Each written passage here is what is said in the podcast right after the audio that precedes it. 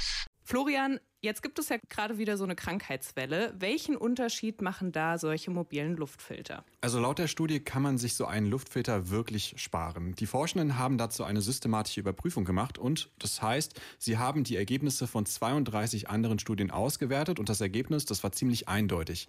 Auf zwei entscheidende Dinge haben mobile Luftfilter nämlich keinen Einfluss. Einmal, wie viele Menschen krank werden und vor allem dann auch noch, wie schwer. Während Corona wurden ja viele Schulen mit solchen mobilen Luftfiltern ausgestattet. Zwei Ziele hat man damit verfolgt. Einmal weniger Coronaviren in der Luft und andererseits weniger Ansteckungen. Mehrere hundert Millionen Euro haben Bund und Länder dafür ausgegeben. Hat das denn jetzt wirklich gar nichts gebracht? Also damit hat sich im Juli noch eine Studie aus Deutschland beschäftigt. Die Forschenden haben da den Effekt von den sogenannten HEPA-Filtern untersucht. Das sind diese hoch, super starken, reinigen Filter, die es in den äh, schulmobilen Luftungsanlagen gab. Und dafür haben sie die, dort dann auch wieder die Krankheitsraten von diesen Schulen verglichen. Die einen Schulen hatten eben die Filter und die anderen dann wiederum nicht. Am Ende haben die Forschenden auch hier keinen signifikanten Unterschied feststellen können.